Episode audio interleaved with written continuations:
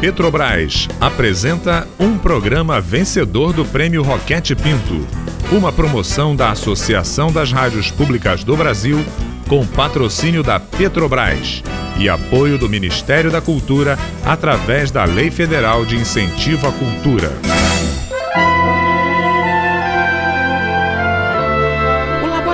Aberto de interatividade da UFSCar, tenho o prazer de convidá-los para ouvir, a partir de agora, a radiodramaturgia Verdades Inventadas. Liberte sua imaginação e abra seus ouvidos para participar das aventuras de Laura e de suas experiências imaginárias.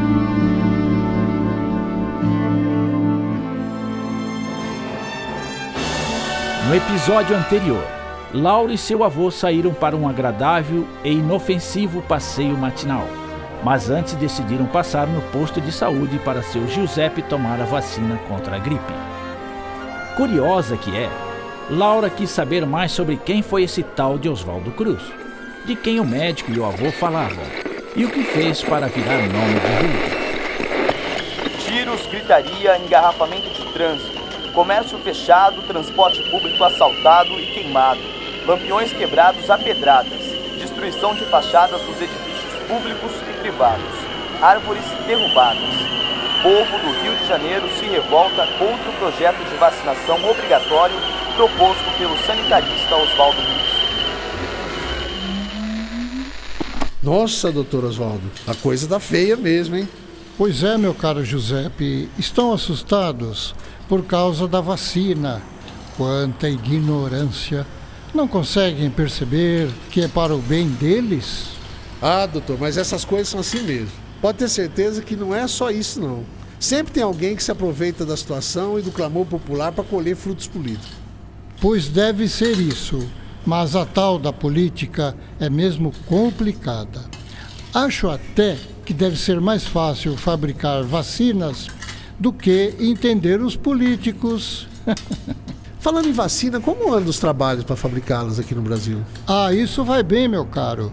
Depois da criação do nosso Instituto Soroterápico Federal, finalmente nossas pesquisas estão avançando. Oi, tudo bom, seu Oswaldo?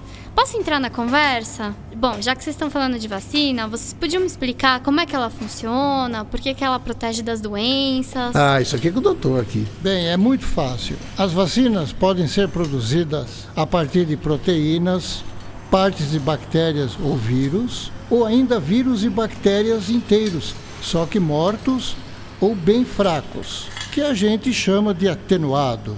Deixa eu ver se eu entendi. Pra gente se prevenir de uma doença, a gente coloca dentro do corpo o próprio causador dela? Como assim? Por que a gente não fica doente quando toma vacina, então? Não, não. É assim que funciona. Quando injetamos, por exemplo, um vírus atenuado, ou seja, enfraquecido no organismo, nosso sistema imunológico começa a combater esse vírus e produz vários anticorpos. Os anticorpos é que combatem as doenças, né? Ah, isso eu já sabia. Então, se um dia a gente pega esse mesmo vírus, só que não na versão atenuada, esses anticorpos já sabem como atacá-lo e começam o combate imediatamente. Assim, esse invasor não terá tempo de se reproduzir e deixar a gente doente. Viu só, Laura? Por isso é que é importante tomar a vacina. Ah, é, agora eu entendi mesmo. Mas, doutor, eu posso perguntar mais uma coisinha? Claro que pode. Então, o senhor falou que tem vacinas que são feitas só com proteínas. Como é que funciona isso? É simples, minha cara. Imagine uma bactéria, por exemplo, ela é envolta em uma cápsula de proteína que a protege. E cada bactéria tem algumas proteínas que são exclusivas então, se o organismo aprende a reconhecer essa proteína e cria os anticorpos, quando a bactéria entrar no corpo, ele vai reconhecer imediatamente que ela tem aquela proteína estranha e vai começar a se defender. Ah, entendi. Mas, doutor, me diz uma coisa. Agora que o senhor já deu início à produção das vacinas, tem se dedicado às pesquisas ainda? Ah, claro que sim. A pesquisa não para. Tenho investido bastante na investigação de métodos eficientes para acabar com a febre amarela. E também tenho dedicado especial atenção à malária. Essas doenças tropicais sempre dão trabalho, não, doutor? Ah, claro que sim, amigo Giuseppe. é que, como ocorrem apenas nos trópicos, que por azar são as regiões mais pobres, os grandes centros de pesquisa não dão muita atenção. Pense comigo: se em Londres ou Paris nós tivéssemos malária, imagine quanto dinheiro eles não dedicariam à pesquisa, mas, enquanto isso, só nós nos debruçamos sobre esses problemas. Mas o senhor é um baita cientista. Ainda vai descobrir muita coisa. Ah, gostaria muito, menina, mas o tempo está passando. Por isso, tenho destinado boa parte dos meus esforços ao ensino. Veja o Chagas, por exemplo. Carlinho, vem até aqui um momento. Pois não, professor. Conte aqui para os meus amigos sobre o novo parasita que você vem estudando. Claro. É uma nova espécie de protozoário, um tripanossoma. Mas o que é um protozoário? Ah, esse eu sei, vô. Os protozoários são seres unicelulares e heterótrofos. É, bom, eles não produzem o próprio alimento e a gente classifica eles de acordo com a estrutura de locomoção. Então tem os ciliados, os risópodos, que são aqueles que a gente conhece como amebas, os esporozoários, que não têm estrutura locomotora, e os flagelados. Ah, é isso mesmo. Você já sabe bastante. Tá ficando esperto, hein, Laura? E o pior é que caiu uma pergunta exatamente igual a essa na prova e eu não consegui lembrar. Chagas, mas continue falando sobre suas descobertas com o trípanossoma, enquanto eu procuro no rádio mais notícias sobre a campanha da vacinação obrigatória. Ah, é mesmo, professor. Bom, tudo começou quando fui estudar uma epidemia de malária em Minas Gerais. Enquanto estudava epidemia, resolvi coletar amostras de sangue de alguns animais da região, uma vez que podiam ser hospedeiros de outras doenças. Então, ao analisar o sangue de um sagui, eu encontrei uma espécie de protozoário desconhecida. Logo depois fui alertado que as casas da vila onde eu realizava meus estudos estavam infestadas de um percevejo que era hematófago. Hematófago? Que é isso? Bom, é como chamamos os animais que se alimentam de sangue, mas, como eu estava dizendo, esse inseto era chamado por lá de barbeiro. Ah, isso eu sei por quê. É porque ele prefere picar o rosto que tem a pele mais fina. Isso mesmo. Então fiquei intrigado e resolvi estudar os barbeiros. Qual não foi minha surpresa quando, ao analisar o conteúdo estomacal desses insetos ao microscópio, eu encontrei os mesmos protozoários do sagui. Então fui rápido. Enviei alguns exemplares para o professor Oswaldo e pedi que ele colocasse os insetos para atacar alguns saguis saudáveis. Depois de um tempinho, o sangue desses saguis estava repleto dos protozoários. Ah, então foi o inseto que passou para eles? Isso mesmo. Depois eu voltei para Minas e identifiquei o mesmo parasita, ao qual dei o nome de Trypanosoma cruzi, em homenagem aqui ao amigo e mestre professor Oswaldo. Em seguida detectei a doença em uma criança. O mistério já estava resolvido.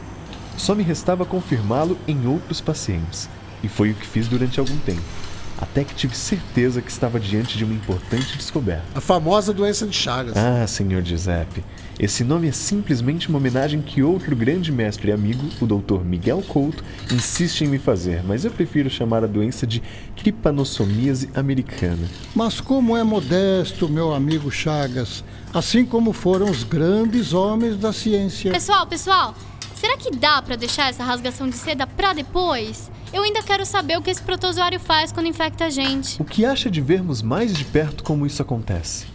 Podemos ficar pequenos como um protozoário e então o Dr. Cruz vai nos injetar em um sagui contaminado. Encolhendo, mais um pouco e mais e mais. Nossa, eu já tô quase em escala nanométrica. Eu não sei o que é isso, mas o tamanho já está bom. Pode injetar, amigo Osvaldo.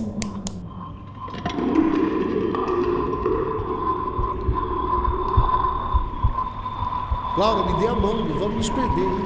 O que são aquelas coisas vermelhas parecidas com rosquinhas? As hemácias, senhor Giuseppe. Mas não vamos perder tempo com elas. Vamos direto para o coração. Olha só, vô. É lindo aqui dentro. O que será que Laura vai descobrir nessa viagem insólita no interior do corpo de um macaco? Saberemos no próximo episódio. Até lá!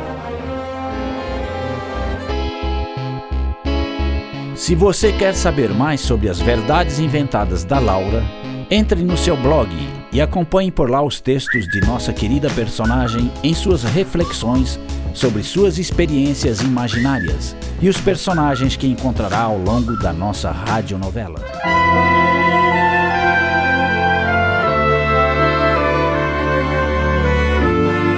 Você acabou de ouvir mais um episódio de Verdades Inventadas, rádio dramaturgia produzida pelo Laboratório Aberto de Interatividade da UFSCar, com apoio da Rádio Fiscar e da Fundação de Apoio Institucional ao Desenvolvimento Científico e Tecnológico FAIO Fiscar. Roteiro: Maite Bertolini e Tárcio Fabrício. Revisão: Adilson de Oliveira e Mariana Petzo. Produção: Mário Righetti. Desenho de som e edição: Daniel Roviriego.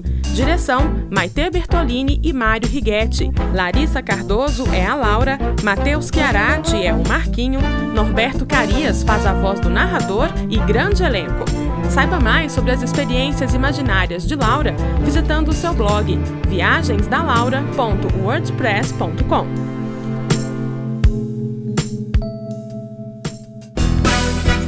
Este programa foi um dos vencedores do Prêmio Roquete Pinto, uma promoção da Associação das Rádios Públicas do Brasil, com patrocínio da Petrobras, com apoio do Ministério da Cultura, através da Lei Federal de Incentivo à Cultura.